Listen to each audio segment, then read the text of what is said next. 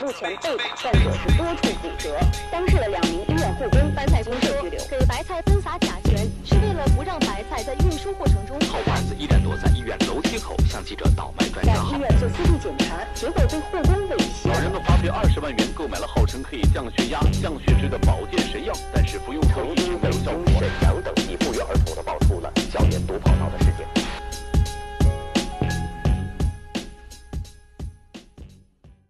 听众朋友您好，欢迎收听喜马拉雅与全网播客共同发起的疫情时期爱与温暖特别节目，我是主播嘉哥。我是黑羊，我是老安，我是老郭。咱们今天四巨头啊，为什么能有这样的阵容？因为在这个非常时期啊，国家有难的时候，依然有一群王八蛋跟这儿搅和。我就今儿这喷他们来了。我是来揭露的。哎，好。首先来讲，第一条就得说这口罩，嗯，这个现在是一个生活必需品。对对对，然后就有人利用这件事儿开始哄抬物价。这个口罩啊，在我看啊，现在就是属于紧缺物资吧，嗯，对吧？因为它这个每天都有消耗嘛。完了之后，就出现了一波卖口罩的。嗯然后我这个朋友圈呢，我就看见天天是各种口罩啊啊，什么什么款式的、什么花样的都有啊。后来就发现一特点啊，就是平常，比如说他卖什么葫芦的呀，啊卖卖什么虫的呀，改行了，哎，全卖口罩。卖房的呀，哎，对，卖房的、卖卖保险、二二手车的，卖保险的、卖袜子的，是吧？都卖口罩。可是呢，我这个里头也有这个真正卖药的啊，嗯人家人家都说我这个没有了。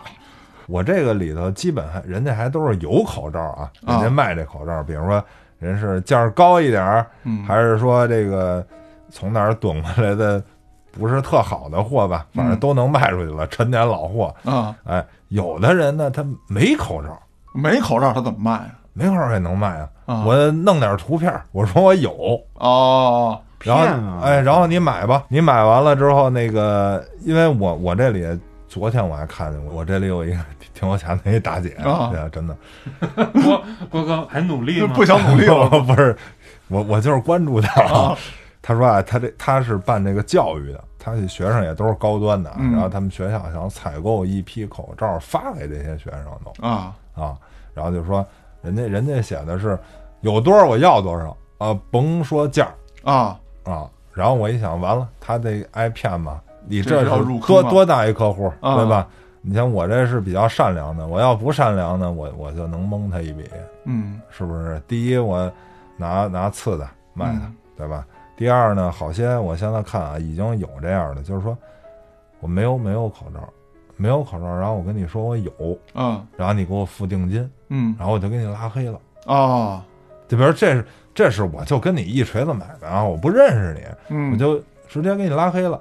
你你去报案去啊！咱说现在国家是针对这个疫情出台了，说你在这个期间犯这种罪要严惩。嗯但是如果你依照这个诈骗，诈骗起刑它是有一个金额的，嗯对吧？好像是几千块钱，有可能我这又不够。还有是什么呀？比如我认识你，我认识你，我不好意思干骗你，对吧？我我我我都收完你钱了，我说完了，我这个也是钱进的，而且我这人啊，我没挣一分钱，啊我是善良的啊 啊，没挣一分钱。可是我这个口罩啊，嘿，让半道儿给截了。我这是外国进口的，海关啊，海关给扣了海关给扣了，或者说呢，呃，因为我这个干的都是明事儿啊，我这个货单上都写的是口罩，对吧？嗯，哎，让某个国家部门给成功了 哎给给征用了，啊是吧？那你说。我收了你这钱了，我也付了本儿了，我还是义务的，我也没挣钱，您好意思管我退钱吗？或者说，哎，我这个口罩您就当做好事儿了，咱是给这个需要的是，比如说患者或医务工作者给用去了啊，对是啊，吧？他拿这套词儿说，而且而且这些东西啊，往往你说除了那大客户那批发那那个钱多，嗯您个人您买无外乎您买几百块钱口罩了不地了吧？了不地了，嗯你你为这事儿你值当的吗？嗯，啊，你好意思去派出所报案去吗？可能比较危险，我还是别出门比较好。啊，对呀、那我累计我我骗你骗他，我骗几个五百，我不就发了？对啊，十个就五千了，对吧？您说您这被骗了多冤枉啊，家也出不去，完了这事儿还憋在心里头。而且这骗子的套路啊，跟以前诈骗的还特别像啊。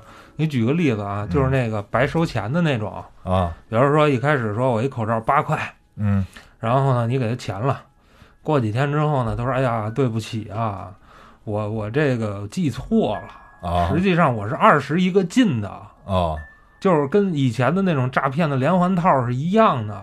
啊，明白。啊、基本上啊，就是诈骗啊，就是我想的就是什么呀？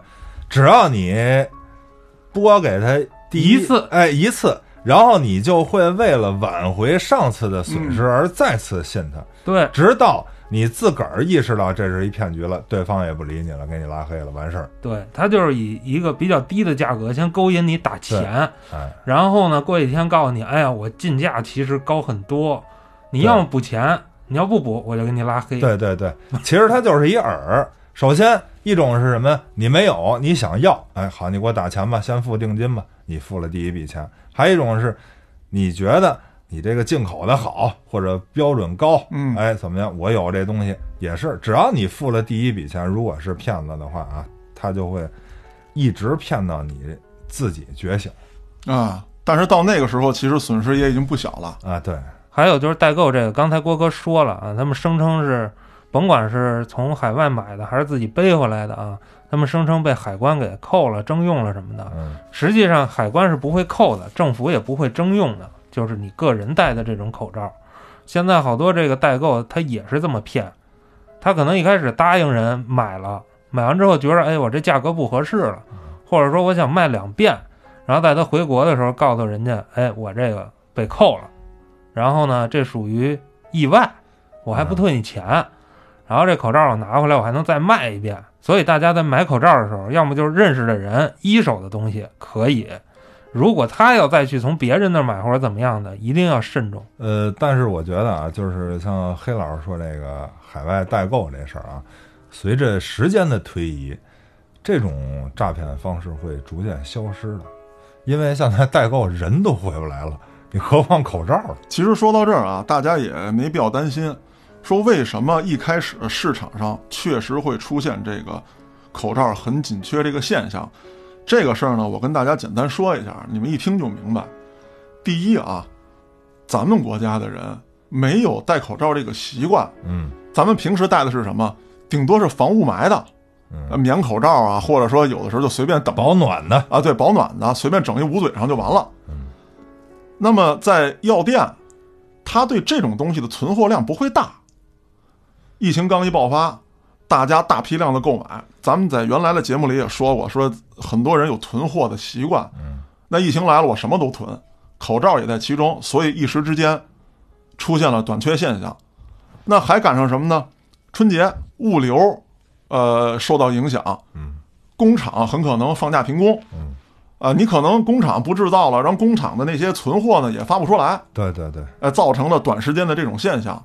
但是现在所有的工厂已经恢复了这个，就是制造这些医疗器材的工厂啊，恢复工作了，也在加班加点的生产，所以这种东西不会真的成为说你无法购买到的。而且咱们这个囤货的传统啊，从自助餐那会儿就已经有了，所以要改一改这习惯。郭哥发那姨妈巾口罩的时候，我发一朋友圈，我就说呀，大家买口罩啊，就买够家里用的就行，或者一个周期内够用的就行。毕竟口罩有保质期，您真两箱两箱买，他妈搁过期了回头。我还听说过一种啊，你买一口罩什么的，丫给你发一毛巾过来，啊，这这还算是比较有良心的卖家，嗯，这还给你东西呢，说到这口罩，我还想提醒大家一下：第一呢，就是咱们在扔这个口罩的时候啊，避免它的二次污染。这个事儿呢，电视上已经这个讲过了啊，怎么避免。但是我还想提醒一个什么，就是咱们这用过的口罩要对它进行销毁，无论以任何形式，你是给它撕坏了也好，是给它杵巴了也罢。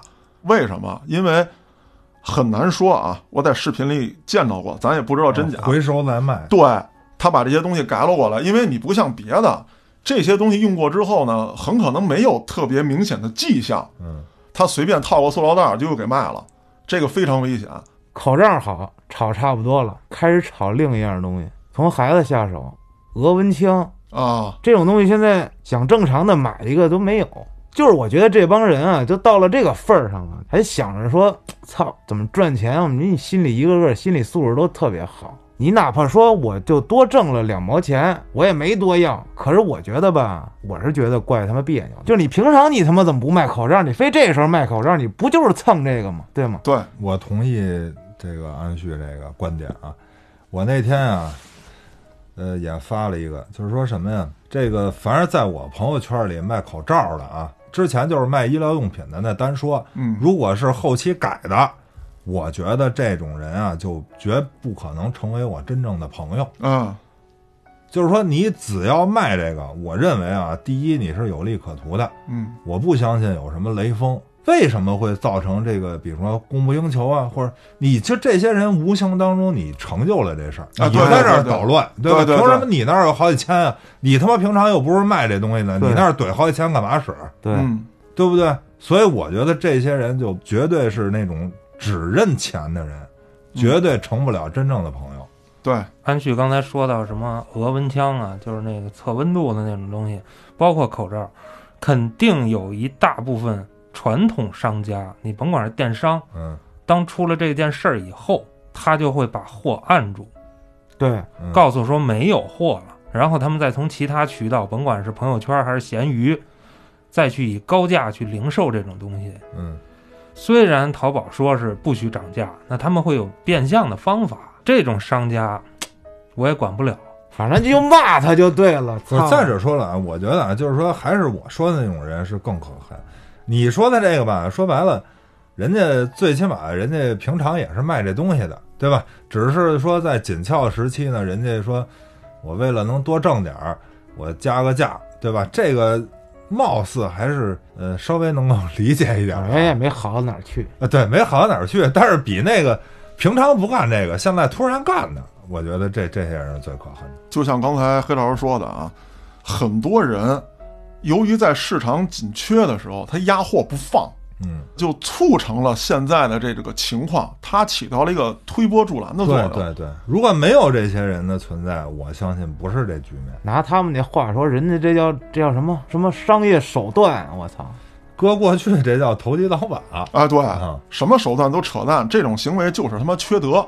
对，除了口罩这事儿啊，嗯这是现在的一个生活必需品了。嗯还有一件事儿就是咱们的出行，嗯，很多人回家，呃因为疫情造成影响了，这里面也有非常多的这个不法分子在里面捣乱。对那个吧，我现在认为啊，目前以咱们这个节目播出的时间来说，那个已经成为过去式了啊，即将成为过去式。为什么呢？最早诈骗，我觉得啊，因为我以前是这个卖飞机票的。嗯啊，所以我比较关注这个。我身边朋友也有在春节期间买了票的，然后就问我说：“哎，郭哥，这个什么什么行到底收多少钱呀？是吧？”那会儿啊，就是说大家买了票，完了这个疫情刚开始，就会有一些，比如说人担心走不出去啊，或者我出去回不来，嗯对吧？有的时候呢是有点自己想退票，对吧？尤其是那个。出自于自己本身愿望想退，我我我，比如我怕那儿人多，我怕传染上病，嗯所以那会儿呢就会有一定的费用，对吧？你现在信息都已经公开了，那那个票肯定是免费退你，对吧？但当时呢，就是说一种人是坑你退票费，对吧？比比如说航空公司免费退，可我告诉你收钱，啊，哎，还一种呢是什么呀？我给你发一假链接，实际这链接你如果按照我的操作点进去，我是把你钱都转出来的，这是坑的最狠的。我给你发的是那种病毒的那种链接，然后呢，因为在我理解就是说，大部分人春节都有可能有出行，对吧？嗯那我就给你打电话呗。我说，另外还有倒卖这个信息的呀，对吧？你坐的什么航班我都知道啊。我说，哎，您好，那个刘先生，您是买的哪天哪天什么航班吗？这个航班由于什么什么原因现在退票，对吧？如果呢您要退的话，您点哪个链接进去？说因为现在退票的人太多了，官网的入口有可能进不去啊，对吧？现在我们作为航空公司工工工作人员给您打这电话，那就就有很多人被骗嘛。啊，对吧？但是现在会好很多了，因为这个大家都知道飞不了了。郭哥这说的没错啊，就是如果大家在一些正规的平台，甭管是什么这猪啊那什么城的，他们都会有相应的退票政策，大家可以自己去看一下，不要再被这些骗子骗了。刚才呢说完这个机票哈，现在基本上已经杜绝了，因为不飞了，对吧？嗯但是呢，咱们说还是避免不了流动。那你流动有一些这个比较边远的地方，那又会有人说了，你来我这儿，我得办健康证儿，啊，哎，这一证儿多少钱？其实这证儿收不了你多少钱，一百块钱、二百块钱了不地了，对吧？但是也是骗你。啊，啊，还有的是什么呀？说你你这个来了来了，我得检查你的各种个人物品啊，包括给你测体温，这这都是比较寻常的啊。他会给你更夸大，那有可能在检查你行李的期间，他顺手牵羊，啊，这都是有可能。因为现在咱说了，你这个防控这么这么厉害哈，那有些检查站它是假的呀，啊，它是私设的呀。啊，对吧？回头我穿衣服或弄一箍，我也能，我也能随便逮一女的，我还能摸两把呢，对不对？郭哥一提这个能摸两把，我就想起前一段时间被逮那孩子了，说我现在是马上死了啊，对我现在得病了，我马上死了，我长这么大没见过胸 我没见过活蹦乱跳的。啊，对我要看看。后来这孩子不是被警方带走了吗？对，这也算诈骗，我操！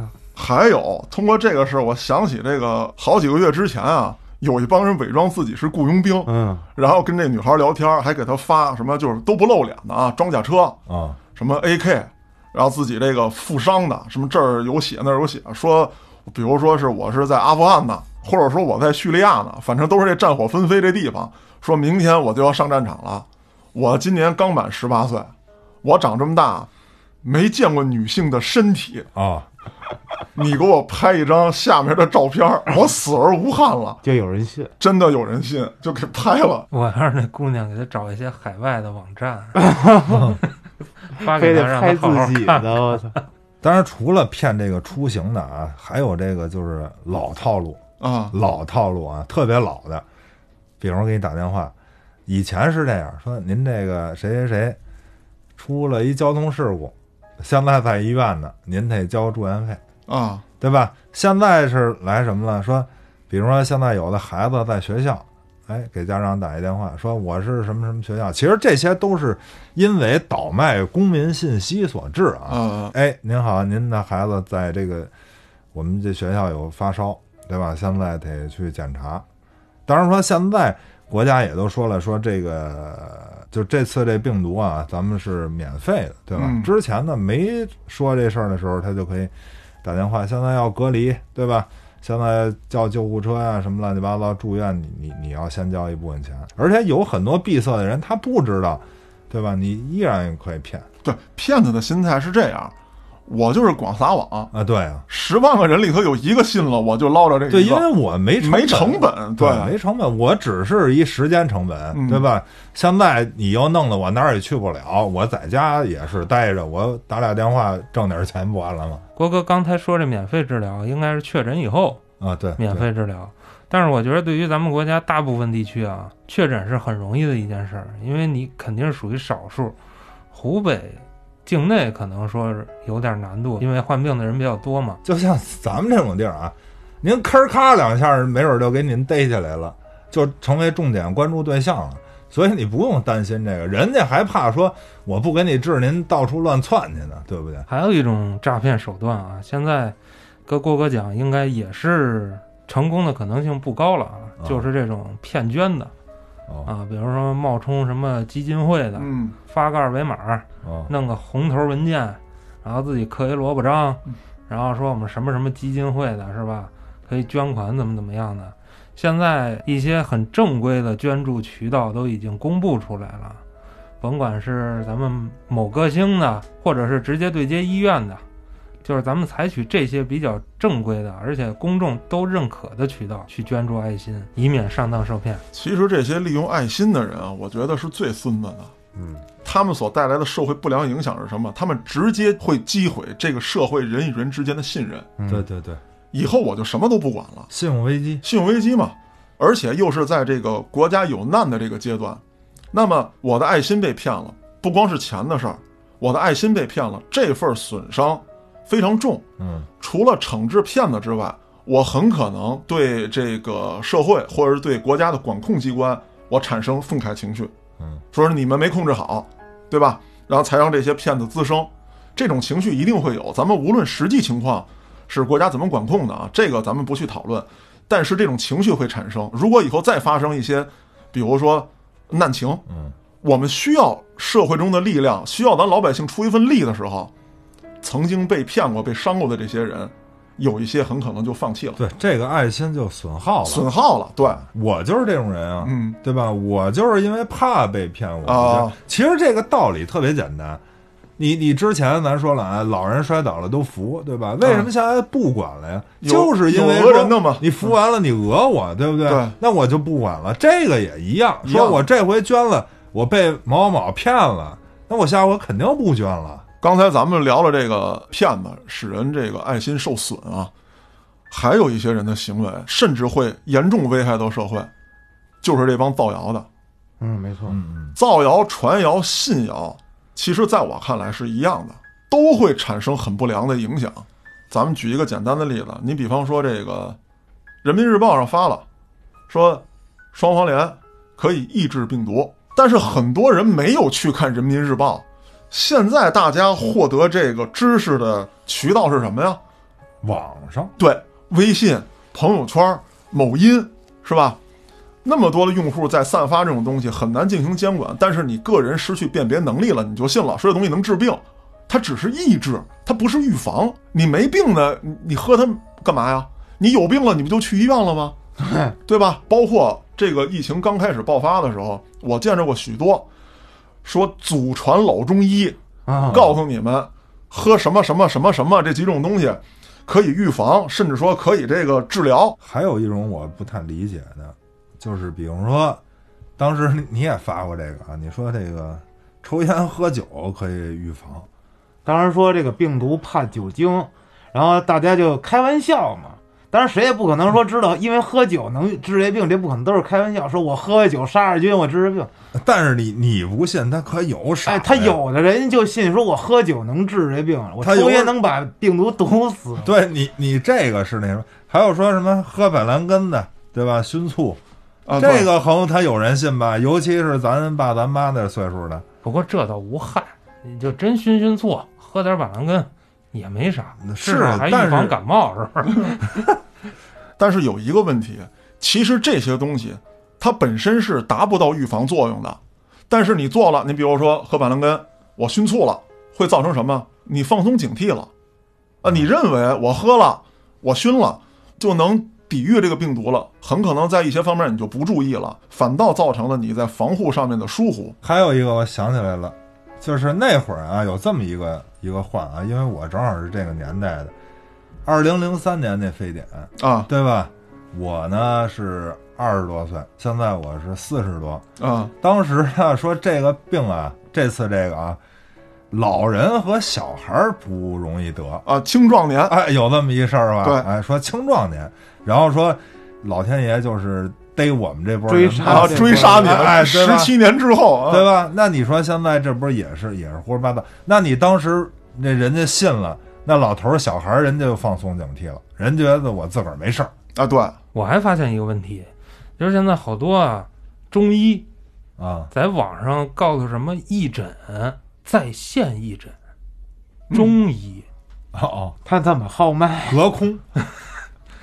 中医不是望闻问切吗？现在五 G 快着呢，五 G 是挺快的，人家隔空咔，您怎么义诊？你就义诊了，我哪儿抓药去啊？就这些靠疫情啊来博取关注度，主要是关注度，因为平时可能没人知道他们。对对，但是我这么一发出来说我义诊，那好多人可能就问一问，嗯。然后从此就关注上他们了。这种人其实他的心态很明显。我在疫情期，我说我义诊，大家觉得我心特别好，我在为国家做贡献，我心系百姓，醍醐济世嘛，对吧？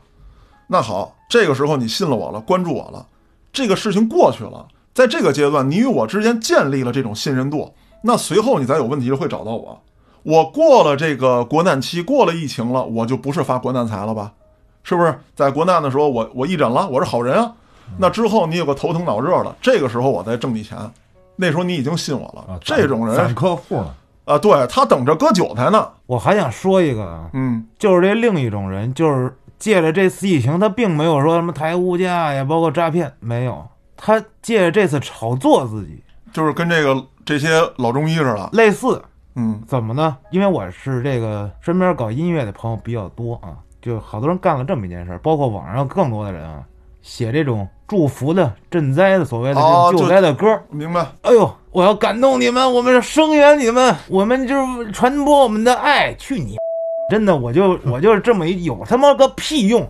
就是你们写这种歌，什么目的？你们心里没点逼数吗？其实这些写歌的人，你没有切身体会。对，这种就是假大空。啊啊啊！就包括前一阵儿，咱们这个李医生啊，掀起了一波这个热议，就在我朋友圈里又有啊，是某个公司这事儿刚出没有超过七八个小时吧，人家发了一个通告说，呃，收集赞美李医生英雄事迹的原创歌曲，二十四小时内我们公司推广。我直接在下面我就逼，我就写了一排我想骂街字儿。我说你们现在不是光蹭疫情了，你们连死人你们都不尊重，都蹭，就不要脸了。就这帮人真的，我是这么看这事儿的，就是说文艺工作者，我觉得还是有权利表达自己的想法跟感情，但是我觉得这个责任看给谁。比如说像一些大明星，就是有号召力的，比如说我看李荣浩就写了一首，就是我凭我的这个号召力，我可以把我想说的这些东西，真正的推广给大家，让大家去感同身受。我觉得这个功能是可以保留的。我觉得这就是作为公众人物你应该起到的社会责任，对对不对？但是如果你只是一个名不见经传的一个小人物，或者说我从来就没写过歌，我就是想他妈的表达一下，也可以。你自己写完了发一发就完了，你不要在外边去搞这些什么宣传啊，又怎么着了？对你是宣传你歌啊，还是宣传这疫情啊？你还是宣传你个人，你会写歌啊，你能搞这个呀？就像咱们一开始说的那个口罩那事儿，你一开始卖房子，你卖车的，你怎么不是一开始你就卖口罩啊？嗯，也有好多这种不是专业写歌的音乐人啊，哎，这件事儿我得，哎，我弄首歌出来，我得，操你以前不刚死大吗？你不是啊！你不是匪帮吗？你不西海岸、东海岸吗？这会儿怎么全他妈的啊！你不是中国加油吗？对呀、我操！你唱歌要是有用的话，韩红就不会累倒了，对吧？音乐人也是可以捐钱的，你做点有意义的事儿啊。我觉得这种歌啊，有好的，呃，OK，大家喜欢听，这也拦不住，想表达也没有错。但是这就跟造谣一样，我如何甄别这个人他写的这个东西，或者某个人说的这段话，歌是否来自真情实感？你有没有接触过？好比说，咱们这位伟大的医生，你真的接触过他吗？你了解他这个人吗？你也是从各种这个媒体上看到只言片语，然后你就认为自己可以特别，呃，发自内心的用歌声去叙述它。我觉得这首先来讲是扯淡，只是想表达自己没问题。我不会唱歌，我想抒发一下，就像黑老师说的，这都没有问题。但是你的目的到底是什么？你自个儿心里特清楚。就一点，这些歌都那跟那儿摆着，你喜欢听你就听，你不喜欢听你就不听，就完了。我再说两句关于谣言这个事儿啊，咱们在这个媒体上看到说这东西来自于野生动物，很有可能是蝙蝠。这个消息出来之后，过了一段时间，我就在这个微信里面看到大量的信息，说的是什么呢？说这东西啊，并不是来自野生动物，它也不是来自蝙蝠，他们的理论是什么呢？说咱们一直捕猎，对吧？嗯，还有就是咱们看到这个进洞的时候，也没有说蝙蝠把人感染了啊。对啊，还有说这个蝙蝠屎是一种中药材，啊，说为什么现在它又能感染了呢？嗯，啊，说这东西都不对，是骗人的。我跟大家简单说这么几点：第一，甄别这些东西啊，你看它是谁发的，你是干嘛的？你是研究这个的吗？你是野生动物学家？你说出这样的话来，我不知道是谁发的，哐哐哐，大家都在转载，消息来源不明，是吧？这是其一。其二，说我们探洞去或之类的，郭哥有这样的经验，基本的防护是要做到的，啊，对，是吧？这肯定是要有的。那对于生物学家来说，野生动物学家，人家知道这里头可能有什么什么样的动物，人家一定会针对这种动物做好全身的防护。第三点，说野生动物这个事儿，你纵观历史，在于中国来说，有几个是渔猎民族？这个很多人会有误解啊，说蒙古人是蒙古人不是，蒙古人是游牧民族，它是养东西，他是养东西的，他是搞畜牧的。那么渔猎是什么？比如说咱们原来的这个呃女真人啊，包括现在的这个呃赫哲，他们捕鱼嘛。但是这些人打猎打的是什么呢？鹿，对吧？然后比如说獐子、狍子，你听说过这个古代文献记载说哪个咱们中华民族的人或者世界上哪个民族人是他们以捕蝙蝠为生？布鲁斯韦恩嘛，啊，布鲁斯韦恩，那那老爷是吧？嗯，这是一个细谈。所以说这些东西啊，它的理论是站不住脚的，你细致一分析就知道。咱再说另外一个传的特猛的谣言，说这东西怎么来的呢？这是某帝国主义给咱们这儿放的生化武器。哎，这太过分了。我觉得这个就让我听着特别可笑。首先来讲，还是我说的第一点，你是谁呀、你是国防部部长吗？发布一消息说某帝国主义跟咱们这投放生化武器，你这不胡扯呢吗？都是老百姓，你怎么就知道啊？嘉哥说到这儿，我想补充两句啊，就是这些谣言怎么来的，好多都是微博截图，是吧？嗯，这儿截图那截图，什么人民日报发的，什么新华社发的，你上新华社的微博上你看一眼，到底有没有这条信息？大部分这种截图全都是伪造的，所以说你要想关注这些平台的消息，你去微博上关注他们的官方号去看，不要去看那些截图。嗯其实呢，还有一个事儿啊，也挺糟心，因为我自己个人呢比较喜欢 NBA，也喜欢打篮球。呃，科比也去世了。嗯，坠机对，就在大家这个赌上添堵的这个阶段啊，有一些人呢，还利用这个死去的这位巨星要发笔横财，就是卖鞋的、卖衣服的。我朋友圈里呢有这么几个，后来呢这件事出了之后呢，我就给他们全都这个删除了。说这么几点：第一，科比去世的这个消息，不是他们先发出来的，是这个事情已经吵起来之后，他们开始陆续的发。这说明什么啊？说明很有可能他们不是真正喜欢篮球的人，他们并不关注这个事儿，他们只是知道这件事儿之后，哦，商机来了，我的鞋、我的衣服要涨价了。还有一个事儿，这些人里面有人声称自己就在美国，我直接是从当地买的东西，咱们跟美国是有时差的，对不对？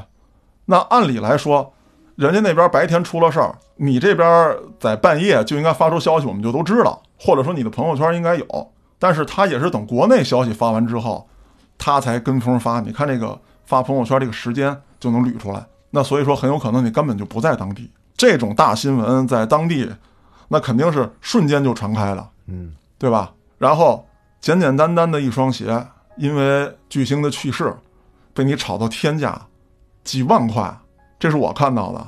甚至还有人说已经有上十万的价格出现了。我虽然不看篮球啊，但是我也感到特气愤，就是这些人啊，除了挣钱以外啊，嗯还对这个死者他不是特别、啊不尊敬。哎，对，为什么呀？就是说那会儿啊，是美国最先知道这消息的，完了肯定也是传，嗯，对吧？传到你这儿，传到这些卖鞋的这儿。这个卖鞋的呢，他有可能说，就跟说这个口罩似的，我知道这信儿以后，我马上囤货，嗯对吧？他这个也存在这种情况，也有现囤的，也有说之前我正好有的，嗯，对吧？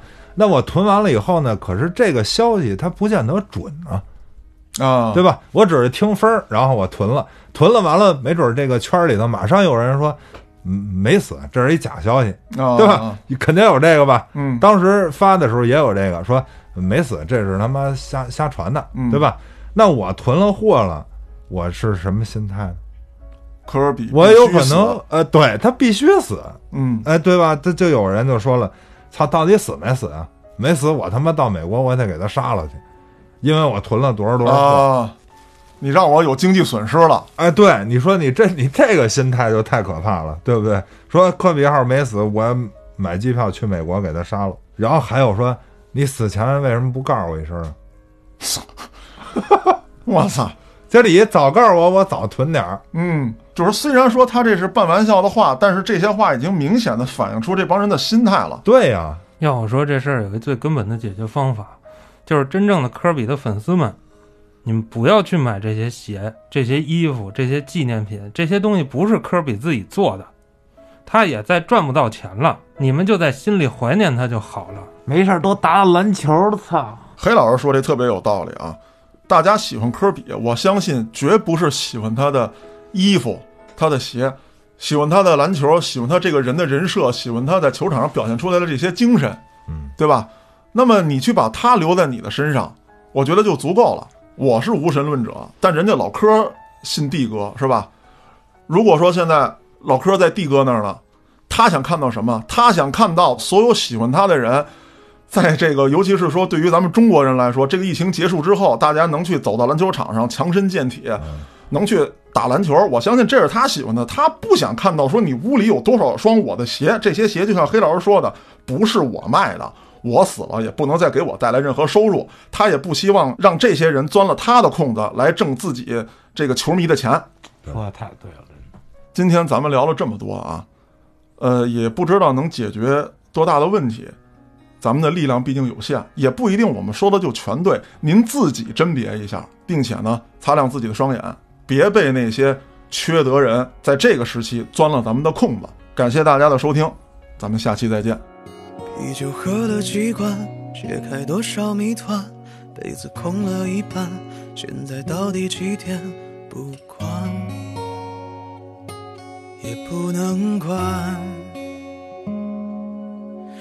雾气充满房间，我只能默默呢喃，烟也抽了一半，现在有点遗憾，不断，也不能断。多少人错过了多少人，我不爱也不恨，这屋里有些冷。聚光灯照亮了我的魂，有理装不沉沦，这只是我的打破房门，看到眼前的人们，光芒照在我眼睛，被刺痛的灵魂，不再沉沦，离开不动的时针，看到久违的气温，管他多少。